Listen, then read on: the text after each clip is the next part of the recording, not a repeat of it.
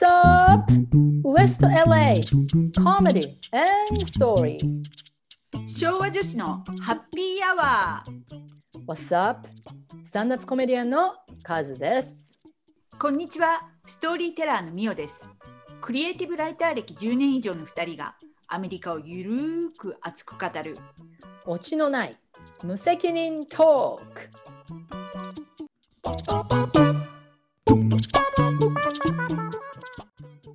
カズさんどうもどうもどうもみおさん。こんにちは。こんにちは今日は、ワクチン帰りですよ私今日ワクチン、今日2回目ワクチン打ったんですね、みおさん。はい打ってきました私は1週間前に打ちました。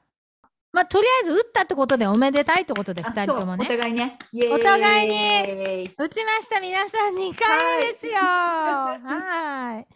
えじゃあ何？あのーおめでとうございます。ねありがとうございます、これでやっと、あのー久々に飲めますよ、会って。ああそうですねね、飲み会しましょう。はい歯がないけど。歯がないけどやるんですよ、飲み会を私と一緒にね。はいはい、頼みますよ。歯歯がなくても大丈夫だ。そんな気にするんじゃないはいということでですけどね。あの、何時頃？あれ、もう5時間ぐらい経った、経ったそうの今。今日のお昼1時ぐらいに打うん。うんそう。今日はね、皆さん、木曜日の夕方6時なんです、今ね。6時半。そう。あのね、ー金曜日とか土曜日にあの収録するけど、ちょっとまあ、副作用があるかないかわからないっていうことでね、今日は木曜日に急遽。そう、明日だったらね、みお、みおさんがグロッキーになってるかもしれないからっつってね。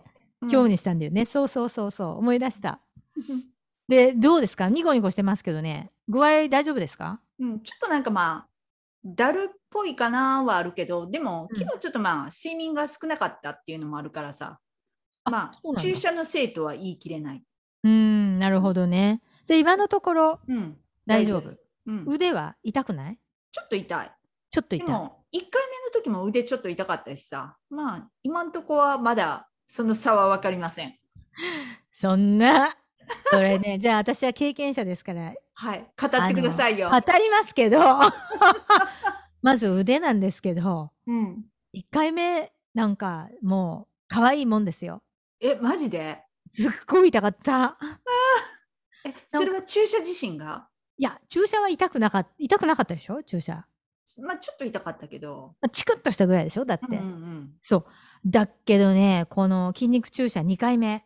うん。うん。もうね、この間のん？最低倍は痛かったよ。え、マジ3で倍。うん。それは翌日？そう。まあ、その日の夜ぐらいから痛くなってきて。えー、でね、3日間ぐらい、すごい痛かった。正直、正直言って、すっごい痛かったよ。えー、ちょっと私今腕回してきます。うん。なんかうちの旦那も今日アレンが朝打ってきたんだけど 朝打ってきたってさなんかシャブとかやってんじゃねえのかって感じじゃないほねん。まに？ね。うん。で朝打ってきたんだけどうん、やっぱり56時間経ったらなんか腕がなんか肩が上がらなくなってきたなんつってねえ、マジで？ちょっと でも、まあ、今ちょっと大げさに言ってんけど私でもでも1回目より痛かった。え手はー、うん。え、で、熱とか出た？それがもうねやばい死ぬかと思いました私。マジで？うん、あの39度あら。もう丸2日間えー、薬飲んだん？うんうん。飲んだなんかなんかね私もだからお昼12時ぐらいに打ったんですようんうん。それで夕方のやっぱり6時ぐらい みおさんそろそろやばいんじゃない？なんか6時ぐらいからちょっとなんかだるくなってきて5時とか6時とか、はいはい。ほいでなんかまあ腕が痛くなってきて最初で、うんだるくなってきてうん。で熱くなってきたんですよだんだん体がホットな感じで、はいはいはい。それで最初にね37度ぐらい出たのうん上がってたの。うん。でアレンほらアメリカ人なんか37度なんか熱じゃないじゃん。ああ。なんか別に熱ないねとか言ったんだけどいやもうこの暑さはちょっと尋常じゃないとか思ってうんベッドに入って、で結局そのタイレノールを飲んでくださいって言われてたんだけど熱とか出たら、うん。だけどなんかどこまで上がるのかなっていうちょっとさ興味本位？そうそうちょっとさ興味本位とあとなるべくそういう薬は飲みたくないと思ってるからうん。飲まないでとりあえず寝ようとしたわけその夜。うん。して寝れないんですよどんどんどんどん暑くなってきて。うん。で結局観念して夜の12時ぐらいにまた熱測ったらうん。もうすんごい暑くてうんそしたらやっぱり39度近く出ててうん。それでタイレノール飲んでさうん。寝たんですよ。うん。で次のそれでは寝日れた？タイレノール飲んでしばらくして寝たけどうん。で次の日はもう朝からもう次の日3回飲みましたよだから一日中。もうね薬が6時間ぐらいで切れるんですよあれ。56時間で,、はいはいはいはい。で切れてくるとなんか熱なんか寒気がしてきてあもう結構歯とかガチガチしちゃうみたいなあ。さそう思うと薬の効果ってすごいね。そう。ほいでやばいと思ってさ。で寒いすごい本当に結構こんな明るく言ってるけど、うん。結構辛かったですよマジで。へえ。ほんで寒気がしてきてやばいなと思ったらまた熱がバーッと上がってくるんですよ。うんうんうん。ほんでまた39度ぐらい出て38度8分ぐらいかな。うん。ほんで飲んでうんうん。ほんで薬飲むとまただんだん下がってくるっていう。そんな感じでしたね。なんか何威張ってんだよって感じじゃない？私 いやいやいや、まあでも、無事に生還されて何よりでございました？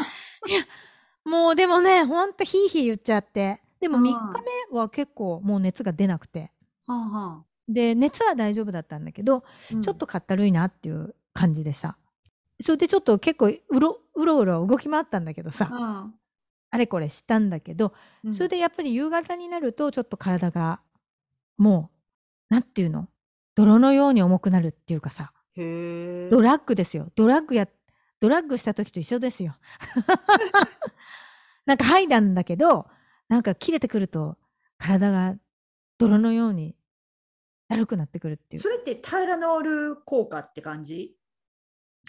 でもないやー多分ワクチンだと思うよ私は。あ、そタイレノールはそこまでならないでしょ。だって 一う応。でもさ、普段あんまり飲んでない人がさ、そういうのに飲むとさ、結構どういう反応になるか分からへんからさ。あー。でもねその疲れ4日間ぐらい続きましたよその結局ワクチン打って5日目6日目ぐらいでうん。なんか普通に戻ったって感じ。ほなんでねみおさんう。どうですか？も私ね、なんか、ちょっと、まあ、何の根拠もない自信があるんですよ。なんかほんと自信満々の顔してるよ。なんなのその自信満々ね。何ですか？じゃあはいその心は？それどういう裏付けがあるんですか？あ根拠はないって言ってたね、根拠はない。裏付けは全くないんですけど、うん、まあ、私は大丈夫。何ですかそれ。私は大丈夫。私はコロナには感染しない。感染しないし、その副作用もありません。そういう人に限ってね感染しちゃうんですよ。そんなこと言ってもう熱暑くなってき今暑くないですか？なってない、なってない。大丈夫ですか？大丈夫です。でもさワクチンとか打ったことありますか？アメリカでワクチン、たまにね、ああのあるんだ。断りきれずに打つそう。なんか病院に行ったらさ、なんかすごい強制される時あるやん。結構さもうこれデューだからやってねとかきつくないですかお医者さん？もうなんかノーと言えない感じになって打つ時がある。結構脅迫的に言ってくるもんね、うん。なんか別に任意なのにさそこれまあアメリカ人の成人はみんなやってるからとか言ってさ。う。で何打ってさそれで今までどうだった？リアクション。ああ、たまに出たね、リアクション。今なんかさ 何何よ？今声がさ心細不足になってたよ一瞬。なんかあれ？さっきの自信はどこに行ってんのみたいな。でもその時はその何？心構えができてなかったから。あー突然の？前触れもなく？そうそうそう。今は私はかかりません。副作用にはなりません。っていう心構えがあるから。それなんかトランプ信者みたいになってますよそうそうそう。ねえ信じれば信じる者は救われるそう、そんな感じ。信じる者はコロナにかからないいやコロナなんて実は存在しないんだみたいない マジで。やでもアメリカのワクチンに反応する人は多分今回も反応するんじゃないかって思いますよ私は。これは洗脳しようとしてますね、私を。なんか今さ、もう顔が硬直してましたよ。さっきの地震、やっぱり裏付けのない地震はダメですね、皆さん。顔がなんか、いきなり引きつってましたよ。だって私もさ、ワクチン2回打ったことあるけど、アメリカで。うん。フルショットじゃないよ。ワクチンね。うん2。回とも、本当に、あれだよ。39度以上出たよ。1回目なんかあそう40度ぐらい出たからね。へえ。あの時はね、死ぬかと思ったよ、本当に。へえ。うんあ、でも、そう思うとさ、私そこまで熱出た記憶がないから、うん。カズさんはそういう副作用が出やすい人かも。多分。うん。私はあの出やすいんですよ、結構。うん。なんでですかね何なのこれは。体が健康ってことですか？え、それともも、健康じゃないってこと？どっちやろ？でも反応してるってことだよね。その要するあ、に。そうね。ウイルスをほら、注射されるわけじゃないですか。だってこれだって。うんうんね？ウイルスに。これは何？ウイルスに似たような？もの？それともウイルス、うんのあどうやろでもあれ曰く、ウイルスに似たような感じのものなんつって言ってたけど、う。うんだからそれに対して体がファイティングするわけじゃないですか。うん。うんうん。だから熱が出ない人とかっていうのは、どうなの？あんまりファイティングしないってこと？だよね需要性があるってこと？ってことはさ、あんまりその リアクションが出ない人っていうのは、コロナにかかっても反応があんまり出ないのかなそういう人って。受け入れるんですよ。何？何よ？何ですか？その今の言い方は。もう一回言ってみてください、今。受け入れるんですよ。あ、全然今、さっきと違った。ちょっと演技になってない。なんかさっきはなんかさ、なんていうのかな。なんか、なんだろう、裏付けのない自信がまた あってよ。受け入れる。そう。あの、いいものも悪いものを受け入れて。うん。で？で、え？とか言って。で？その後分かりませんけど、ファイトしないんですよ、そこで。だから、そういう人っていうのは多分さ、反応が出ないんじゃない？無反応の人とかじゃないの？もしかしたら。そうかも。で私みたいなのは重症。いきなり重症。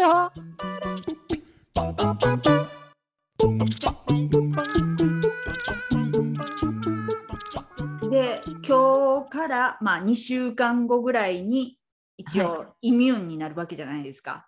そう。抗体ができるって話ですねはい。ということで、ええ。6月にディズニー予約したんですよ。え何それ？ディズニーを予約した？そう。あの何ディズニーランド？ディズニーランド。なんで？何好きなの？ディズニーいや、ランド。別に、全然似合わないよ。なんかうん。ディズニー嫌いとかなんか、え？ディズニーでさ、うん。みんながなんかこう、キャピキャピっていうのをなんかついていってないんやけど、全然。わかる。なんかあれでしょ？興ざめするタイプでしょ？そうそう、わかる？私もそうなんですよ。うん。はい。だけど、まあ今このディズニーすごい人数制限されてるしさ、ああはい。10人しか行かれへんやん。うん。だから10人？え LA の人しか行けないの？カリフォルニアの人しか行かれへんから、ああそうなんだ。そうそうそうそおおそれで？う。だから空いてるんじゃないかなと思って。なんかさ最後の「いいんじゃないかな」って最後の方自信なくなってたよ。ねえそれあれなの？ガセネタ？混んでるんやろなみたいな。それでもさあのー何パーセントとかあんの？その入場制限っていうかディズニー。入場制限何パーセントは知らんけど、でもかなり一応まあ制限はされてるとは言ってた。うん。なんかほらアトラクション色も結構なんか閉まってるとか言ってたけどね。空いてないの？そう。じゃあ空いてない時に行ったらだってしょうがないじゃんそんな。空いてるのと空いてないのがあるんですよ。あああれじゃない？じゃあミッキーマウスハウスミッキーマウスの家は入れないんじゃない？ミニーマウスの家。かもね。私あれ好きなんですよ。あそうなん。そうですよ。あとあれなんだっけ？カリブカリブの海賊。パイレーツオブカリビアンはいはいあれは閉まってるらしいですよ。なんかあー、閉まってるって聞いた。あれだって水が流れててさ、うんほら、モイスチャライズされてるから、菌がさ、なんか菌が浮いてそうじゃん、なんか。あれ。ねえ。あれはちょっと入りたくないよね。でもこの間あのディズニーがさちょうどなんかオープンしてみんながバーって入っていくところのニュースって見た？見てないですよ。見た？もうさみんなえ？泣いてたなんで泣くの？もう感極まって。わーって泣いてさスタッフにわーって手振ってさスタッフの人わーってもうなんかちょっとうるってしながら手振ってさもうみんなすっごい喜んでてさ、いやこれ芝居がいるわっていう。別にミオさんは泣かなくていいんですよ。ね自分も泣く気でいいの？いやなんか、ね、一人だけしらーっとしてたらさなんか浮くやん。でもしょうがないじゃん、そんなこと言ったって。だってディズニー泣くほど好きじゃないんでしょ？そうでそれを見てるニュースキャスターの人たちもさなんかちょっとうるっとみんな来ててさやっとディズニーがみたいな感じでさあれでも、いつ、あれ、いつ開いたんですかあれ？いつやろう？私がそのニュース見た時は、うん多分一番最初なんか一般公開じゃなくってなんかその一部の人みたいななんかうん。特別オープンみたいな感じやったと思う。なんか、過去のメンバーシップ持ってる人とか、そういうインダストリーの感じ系なのかな。で、その人たちが泣いてたの？泣いてた。もうみんなあの耳つけてさミッキーの。ミッキーの耳つけて泣いてたんだ。ねえ、なんか、ダメです。私そういうのダメなんですよ。引いちゃうな。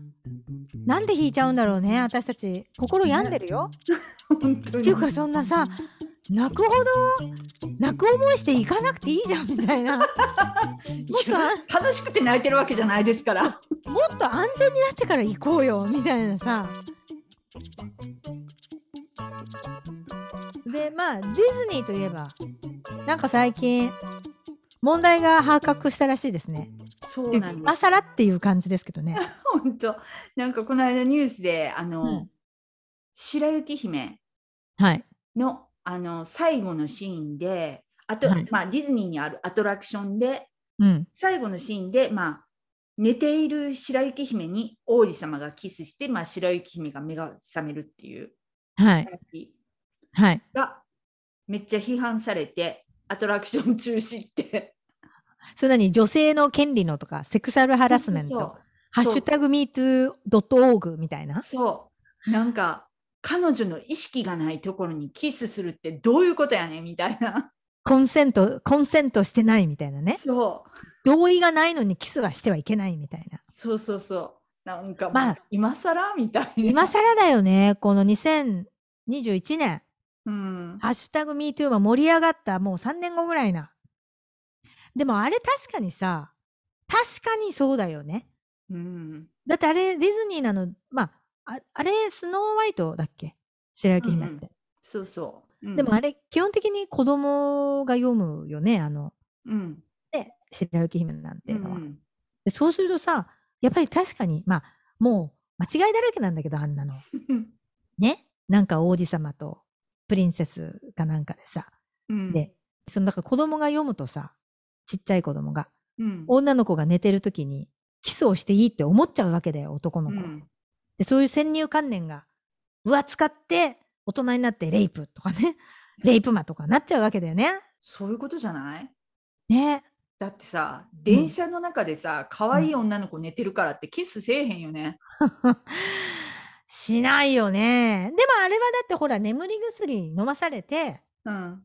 なんか魔法がかけられてて、うん魔法を解くためにキスをするわけでしょ、あれ。いや、でも、魔法を解く、僕がキスしたら魔法が解けるとは知らんやん、王子。え、知らないの？え、知らんことないあれ。あれ、まともに読んだことないんですよ、私はああいうの。え、それちょっとわかんないけどさ。うん。でも、ゆあれなの？で要するにやっぱ女の子が眠ってる時にうん。勝手にキスはしちゃいけませんよっていうことなの？そうそなるほどね。それでうん何？ディズニーのアトラクションまで閉まってんの？う。そう。バックラッシュがすごかったみたいよ。はあ。そうなんだ。でもそんなこと言い出したらさ、ディズニーの話、やばい話ばっかりやからさ、もう全部そうじゃんね、あんなの本ね。当に全ね部変えていかなあか女なんだっけ、シンデレラにしたってさ。ん。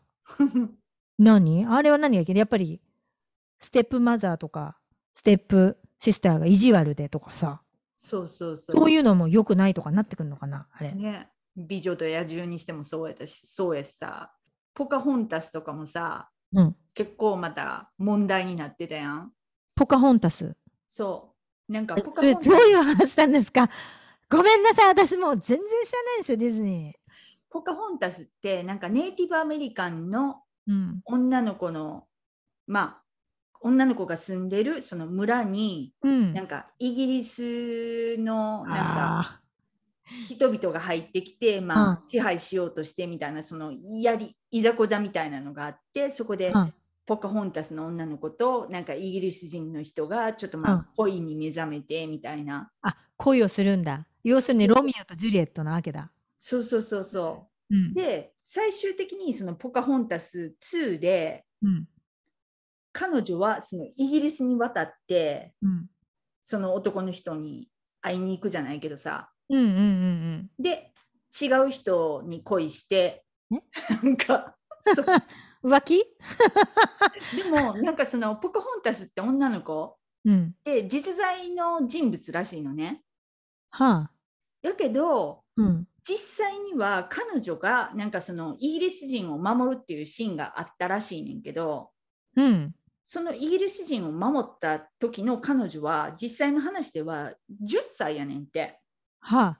10でも歳。そうディズニーではそれが、あの女の人に変わってうん。恋愛系に変わってみたいな、うーん、なるほどね。そうそう結構なんかその事実がそこであの曲げられてるっていううので、ん。っまたちょっと問題になって、と。え、それは何？その、年が10歳から20、その20歳か18か知らないけど、恋愛できる、できるって言ったら、なんかその、ロマンスできる、その、年齢に変えたっていうことが、それは問題なの？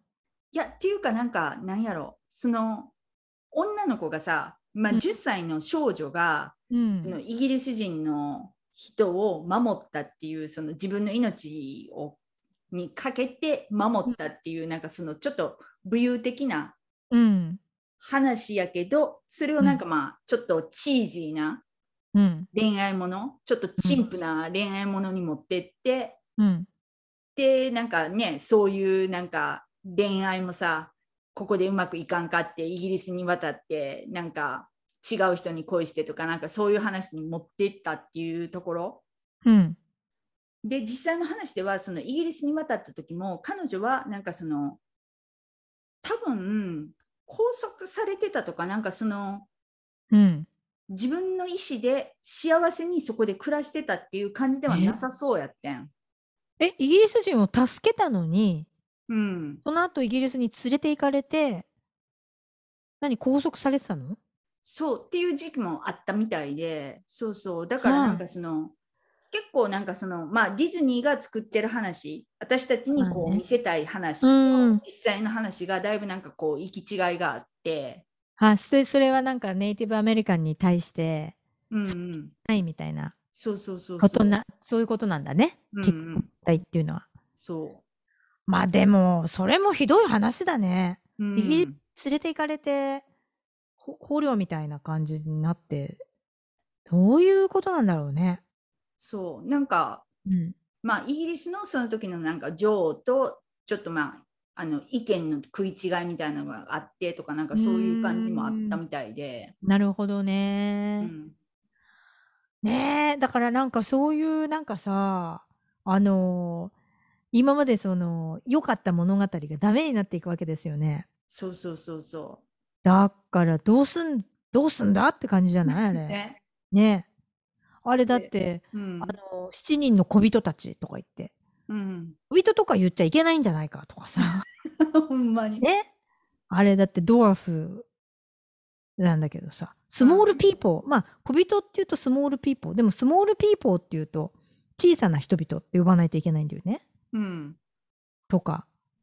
なんかね、そういうのも言葉遣いがどうのこうのとかさ。うん、あとあの、なんだっけ、トム・ソーヤ。ハックルベリーとトム・ソーヤディ。ズニディズニーじゃないと思うけど、でもディズニーランドにあるじゃん、トム・ソーヤランド。ーあ、そうん、あるよ。う。だから、その映画とか作ったのか知らないけど、うん、うん、でもあれだってだって、あれなんだっけ、マーク・トウェインが書いたやつじゃんね。はいはいうんうんだすごい N ワードバリバリで、あ あの、黒人のね、人あ。うのん N ワードなんだけど、すっごい差別用語バリバリ。だから、へえだから、あれ、あの、マーク・トウェインは、学校に行くと子供がほら、子供に読んでみたいな本に、うちの旦那が子供の頃はそういう本だったらしいんだけど、あ子供あ。が必ず読む本みたいな。うん。今さ、そんなもん、ねえ、呼ばせたら子供が、ああ、じゃあ N ワードを使って黒人のことはそうやって差別していいんだって思っちゃうじゃんね、あんな。ね、本当に。やばいよね、なんかそうやって考えると。でもさ、やっぱりそれを考えると、そういう変えなきゃいけないとか、ラクトアトラクションまで締めなきゃいけない話とかが多いってことはさ、うん。やっぱり一昔前までは、ろくでもない世界だったって話ですよ。本当に。ね。女の子はもう consent なしに何でも男の好きにされてさ、うん。 consent っていうのは agree、何同意？うんうん。えで、ガラスの靴も履かされて、ほいでもう黒人はもう差別されてみたいなさ、それがもう当たり前の世界だったわけじゃんね、リトレーチャーなんかで。うん。だから、本当にろくでもない世界だったって話ですよ、本当に。ね。だってディズニーさ、うんもう白人だけの世界やもんね、基本。そうだよ。あれ、だって最近でしょ？なんだっけ、あの、黒人のプリンセスが出てきたり。うん。ここ5年ぐらいだよね。そう。そう、アジアジア人のね、女の子をあれしたり。そうそうそうそれまではずーっともう、全部オールホワイトピーポそう。そう。で、王子様、王女様で美しくなければ 幸せじゃないみたいなね。ーねえ。で、あれでしょ？王子様が迎えに来てくれて、ハッピー、ハッピーみたいな。そうそうそうそねえ。だから今後そういうの、どういうふうに変わるんだろうね。う。ね。だってもう、そんなの言ってる場合じゃないよね。王子様が出てきてハッピーなんつって。うん王子様が出て結婚してそこからまた問題が始まるんで君たちみたいなそこからもういがみ合い憎しみ合い 離婚問題そして離婚したら財産は50%ずつ分けるそうするとまた憎悪憎悪っていうね悲劇が待ってるわけですよそこに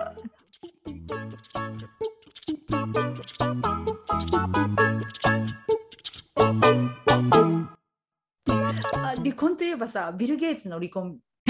そう やばいビル・ゲイツとなんだっけ、えーミランダだっけ？うん。ねえミランダ・ゲイツあれ私速報で見てさニュースびっくりしたね。もうびっくりしたよ。目がさ、点になって、えー、と思って、うん。速攻でニュース読んだ？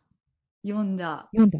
そしたらあれもさ、ミランダが、なんか、あの、私たちの結婚は、トータリーブロークンとか言っちゃって、うん。もうか完璧に破滅してて、この人生で次のフェーズに移っていく、ほら、年齢的にさ、うん。次のフェーズでもうこの彼とは次のフェーズではやっていけないとか言ってさ、うん。書いてあって、私それを読んだ時に、Our marriage is completely broken って書いてあったんですよ。うん。もう深くうなずいて私、その通り。もう結婚っていうのは間違ったシステムだと思いますよ、私は。で結婚してんのにねあ。不倫の話聞いた？ゲイツが？うん。え、ゲイツ不倫してたの？あれ。不倫っていうか、まあ、ミランダ公認の不倫らしいねんけど、いいよ、みたいな。そう。うん。そう。で、結構なんか、長年の付き合いらしくって、その女の人で、うん。その女の人自身も既婚者。え？で、そのえ？女の人の旦那さんは結構有名な、あの、プライベートインスインベスティゲーター、探偵の人らしくって、え、探偵の嫁？探偵の奥さんと付き合ってたんだ。うん。だから、もう、で、彼も公認だったの？その奥さん。ビルとさすがにさ、有名なプライベートインスギインベスティゲーターっていうぐらいやからさ、分かってるよね、奥さんの行動もね。僕は知らなかったとか言ったらもう二度と仕事来ないじゃん。ほんまにほんまに。でも廃業廃業みたいな。うん、でもそれさ、やっぱりその人が知らなかったって言った方が面白いよね。まあね。的に。まあね。うん。あ、そっか。だからさ、なんかその、今週だっけすっごい盛り上がったじゃん。その、もうネタで。みんな同じジョーク言ってるぞとか言って。で、なんか、そのジョークがさ、ビル・ゲイツは、マッチ .com を買って、ね、そのデーティングサイト、オンラインデーティングサイトを買って、全部男をキックアウトするとか言って。もうさそれ読んだらさ He's gonna buy だなんかなんなんだっけ？Bill, Bill Gates gonna buy match, matching.com and he's gonna kick out all the men とか言ってさ もう今年一番今年聞いた中で一番面白いジョークだったね私にとってまさにって感じじゃん変えるよあの人がみたいなさ いけるいける。えで何？そのあのまあ不倫っていうか公認不倫がうん。おもそれは表沙汰に今回なったの？今までそ今までは隠し事だったんだう。みたいね。ってことは何？オープンリレーションシップだったってこと？ミランダどとうなん。やろね。なんか、うん。奥さんの方の話は全然出てきてないけど、ただうん子供がまあ奥さんについ,、うんついたっていうかさ。だから、うんうん。そうそう。なんかあの、トークショーホストのさ、ウェンディがおるやん。うん。ウェンディが？あウェンディうんうんウェンディね。うんうん。そうそう、彼女が前言ってたのが、うんなんかその子供がどっちにつくか。うん。えで、子供さ、ごめん、子供小さいの？いや、ちっちゃくない。もう大きいよね。大きい大人でしょ？うん、そうん、すでで？ごう。めんね。で、子供が、うんそのね、どっちにつくかで、うん。ついてない側の方になんかその不倫なりなんかの落ち度があるんじゃないかみたいなの前になんかちらっと言っててうん。で今日なんか私が言ったでしょ？みたいな子供がその奥さんにまあみんな傾いたあみたいなね。あ。うん。じゃあ子供が奥さんに言ったから、もうやっぱりほら、ビル・ゲイツは女がいたんだ、みたいなね。そうそうそうそう。あ、でもまあそうだよね、普通ね。でもさ、ううんんうん。何何？あでその不倫相手の女の人っうん。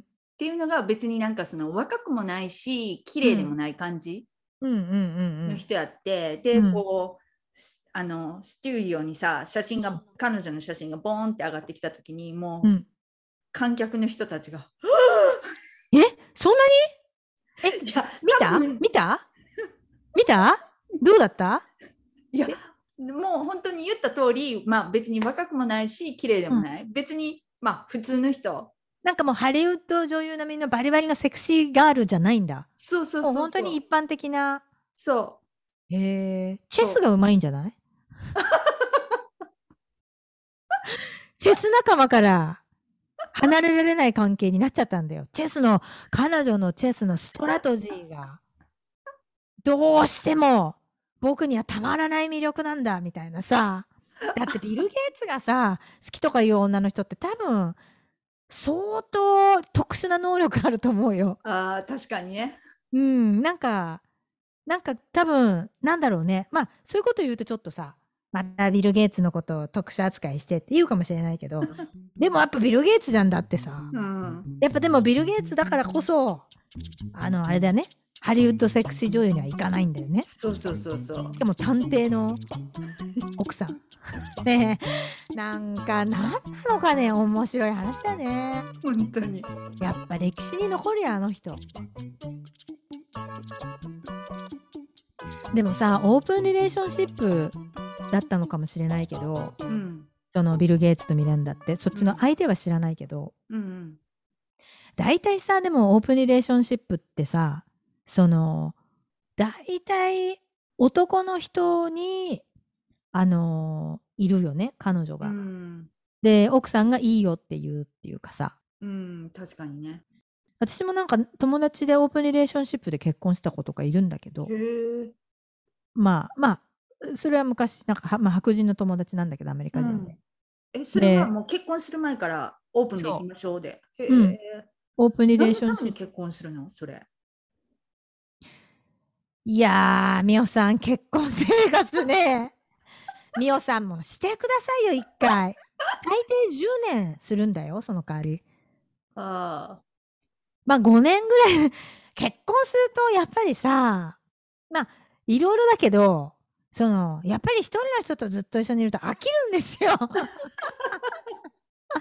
どうしてもやっぱいやそれなりにそのカップルによりますけどねあ。うん。ずっとその sexually お互いに sexually attractive でいられるカップルもいると思うけどうん。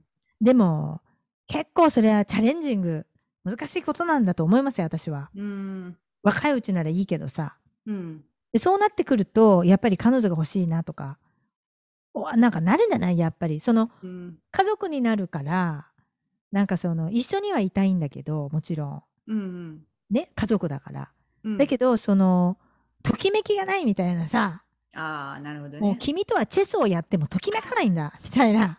やっぱそこで出てくるのはチェスや。だってあれでしょ？なんだっけ？あの、ビル・ゲイツと。ウォーレン・バフェット。ね、アメリカのビリオな、有名な。チェスやってんの？チェス友達なんですよ、あの二人。マジで？そう、その、一時期ね、1位、アメリカの、あの、なんだっけ、あの、一番リッチな人、1位ビル・ゲイツ、2位ウォーレン・バフェットっていう時期があったんだけど、うん。今知ら今も、まあ似たような感じの順位だと思うけどさ、うん。二人ともチェス友達。でも、彼たちは付き合ってないみたいなね。私らもチェス始める？なやっぱ私らはでも日本人だから将棋しないと、将棋。あ、でもチェスすればいつか私たちも、そう。何、ビル・ゲイツの彼女になれるの？まあ、彼女にならんにしてもさ、なんかいい情報が入ってくるかもしれん。ビルこの株と買っとけよみたいな。チャリティーしろよみたいなね。そうそうそうそう。やっぱり彼女は作らないとダメだとかね。だなんかさ、なんだっけ？あ、そう、オープンリレーションシップ。だから、結構さ、なんか、いろんな理由あると思うけど、オープンリレーションシップする人。うんでも、その人たちはもう最初からそうだったから、うん。なんか、どういう理由でそうなったのかは知らないけど、女の子がアーティストで、絵描きの子だったんだけどさ。うん。で、彼がなんか、まあ会社員かなんかで。で、だけど結局、旦那さんの方が、なんかやっぱりちょっとダメだみたいな感じで、彼女は結構ボーイフレンドがいたり、あれして、それで、あの、で、彼もその友達の女の子、共通の友達の女の子と、彼も、その、ほら、カップル同士で、うん。そのパートナーをチェンジしてっていうのも、そういうこともしてたらしいの。へえ。したら、その、結局離婚しようって旦那に言われた時に、うん。その、彼女と旦那が、何？一緒にいたいからっていうことだったらしいですよ、それは。なるほどね。あとなんか、まあ、それは離婚した例だけど、うん。あと友達でもなんか、その子たちはボーイフレンド、ガールフレンドで、彼女と彼氏なんだけどさ、うん。それもやっぱアメリカ人のカップルなんだけど、うん。なんか、彼氏がさ、コメディアンで結構モテるタイプなんね。うん。で、う ん結構新進、なんか結構アップカミングの子なんだけど、うん。で彼女がヘアメイクかなんかの子でさ、うん。彼女はどっちかっていうとその裏方やるタイプで、彼はスターっていうかそういううんほら、性格的にやっぱり。うん。だから彼女が、あの、彼は、あの、好きな他の子とエッチしたければ OK になってんだって。って言ってて、その彼が。私、その彼と友達だからさ、うん若いんだけどね。うんその子まだ30ぐらいで。で、私、その子にさ、え、じゃあ彼女がそういうし、そういう風にしたくてもいいの？って聞いたの。うん。それはダメなんだって。なんじゃそりゃ。でも彼女は許してくれてるとか言って。でも、その子そうじゃないと多分続かないんだと思うんだよね、私。いやもう。その子って結構なんていうのかな、ちょっとヒッピーっぽい感じだからさ、うん。結構フリーセックスみたいな、誰とでも OK みたいな。ちょっとやっぱり、それちょっと病んでんだよね、そこが。やっぱ病ん。でる。うん。って聞いてさ、うんああ、なるほど、と。あ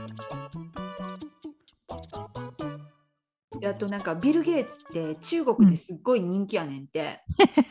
え、ちょっと、はあ、どういう人気があんの？なんかっこいいとか？かいや、かっこいいじゃなくって、なんか素晴らしい人みたいな感じ。ああ、やっぱチャリティーとかがさ、うん、いっぱいやってるやん。だかうら、んすごい尊敬されてるみたいでさ。うん、うん。で、なんかあの、アマゾンのあのジェフ・ベゾスがうんうん離婚した時って、うん、93 million の人が、なんかその話題を中国でしてたらしいけど、うん。ビル・ゲイツの離婚は830 million。10倍 ?10 倍じゃんよ、10倍。11倍ぐらいね。すごいね。ね、800 million。そうやね。そうそうなんだ。じゃあ、ビル・ゲイツ、すごい人気あるんだ。そうそう。で、マイクロソフトの商品って、中国で結構あの accept されてる。結構さ、はなんか中国って制限が厳しいからさ。ソーシャルメディア系とかももう全然入っていかれへんやん。うんだけど、マイクロソフトの LinkedIn とか、うん。あの検索エンジンの Bing とか、うん。ああいうの全部 OK やねんって。OK なんだ。そへえ。なんか今、あの、マイクロソフトの商品は中国でめちゃくちゃコピーされてるっていうのかと思った。あ、そうなんだ。使っていいんだね。うんやっぱり、なんでやっぱ、でもね、私正直言ってマイクロソフトファンなんですよ。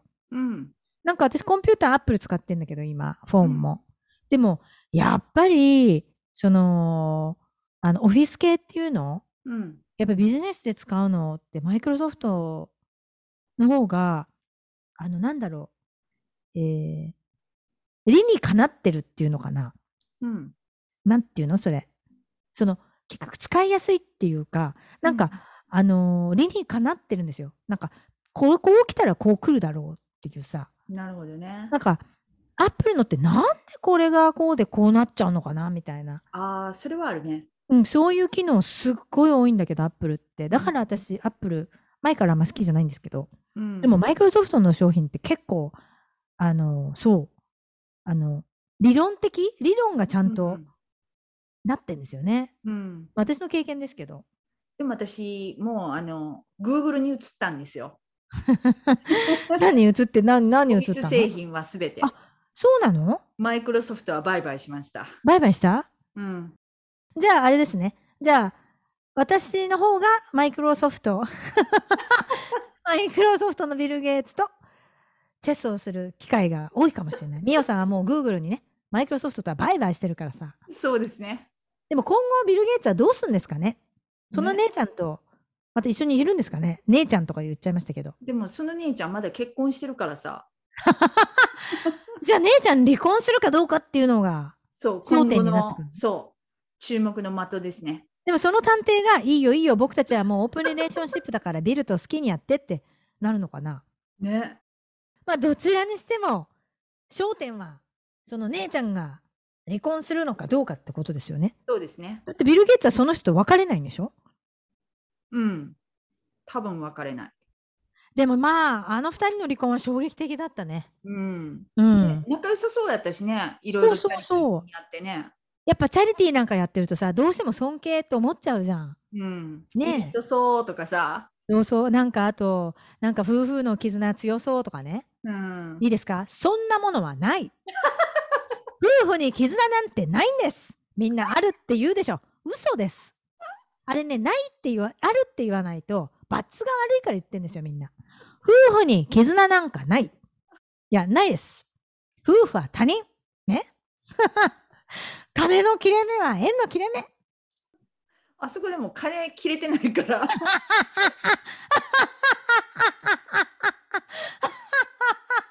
けどあれでしょビル・ゲイツもミランダと50-50にしなきゃいけないんでしょ？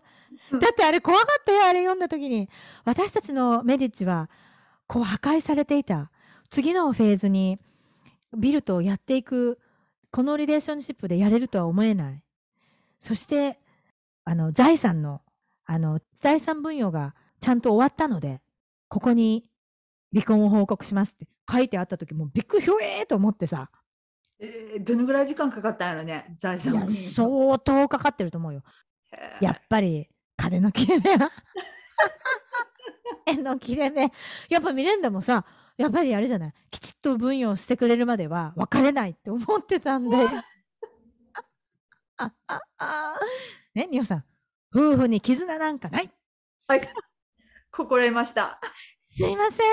なんか夢も希望もないこと言ってみみおさんって結婚とか願望あるんですか？願望ないです。ないんだね全くない、ないね。なんかさ、うん、あんまりこう憧れるような結婚像って見ることないやん。ね少ないやん？ビルもミレンダも離婚したしね結局そうそうそうそう。ね金があっても離婚するし、金がなくても離婚するしみたいなさ。そう金があってもなくても男と女夫婦は憎み合うってもんなんですよ 嘘も嘘もついてねもう本当に嘘つき、私は嘘つかないですよ。だけど、ね、大変ですよ、結婚生活は。本当に。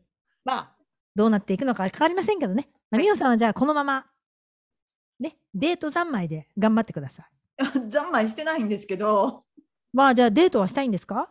どうなんですか、デートぐらいはね、美味しいものに行きたいやん。なんか。美味しいものを食べに行きたい。ね、それが何？デートの目的？いや、なんかさ、割り勘でいいねんけど、うん。なんか、そのね、デートっぽいところにうん。行くのにさ、うんなんかちょっと空いてほしいなと思う時ある。ああ、まあ、わかります。ロマンティックなとこですね。そうそうそうそう。ディズニーランドとかですか？あ、ディズニーは別にどっちでもいいの？うん。あ、なんか昨日アレンがワクチン打ち終わってさ、T シャツ？なんか面白い T シャツのロゴが、ロゴっていうかその、なんていうの？スローガンがあってねとか言って。I'm, vax I'm fully vaccinated. I'm ready to fuck. ということで、みおさんもその T シャツを買うんです。それ今英語で言っちゃいましたけどね。えっ、と、僕はワクチンが、ワクチン接種完了しました。ready to fuck なんて言うんですか？そこは英語で。エッチ準備完了。エッチ準備万端っていうことですね。はということで、みおさん、私、そのせ、その制服じゃないよ。T シャツ買ってあげます。送ります。どうですか？それでもう出かけるんですよ。どうですか？出かけんの？それ。ねで、私は、I'm fully vaccinated, but I'm married. どうですか？で、一緒に歩くのそれ。そう。こうしたら、もうね、それで一緒にクラブに行くんですよ。私とみおさんがバーとか。T シャツでクラブ行くん。そしたらもう全員喋りかけてくる男はミオさんに行く。で、私はなんか知らないけど、なんかもう性欲も何にもないおじいちゃんと喋ってるって感じです。は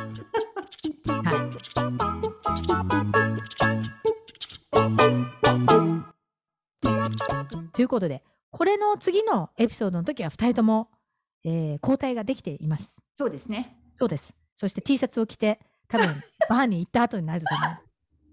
みおさん、具合どうですか？ところで。全然、もう副作用はありません。なんかさ、下が回ってないよ。ろれつ回らなくなってきてるよ。いやいやいやい具合や、悪そうだけど今、大丈夫？大丈夫です。本当に大丈夫？大丈夫、大丈夫。そんな無理しなくていいんですよ。本当は具合悪いんでしょ？いやいや、暑くなってきた？ちょっと暑いかな。やっぱり。いやいや、気のせいかな。まあまあ、そんなことでみな皆さん、それでは、みおさんが具合が悪くならないように皆さん祈っててください。ということで、えー昭和女子のハッピーアワーでした。聞いてくれてありがとう。バイバイ。じゃあねー。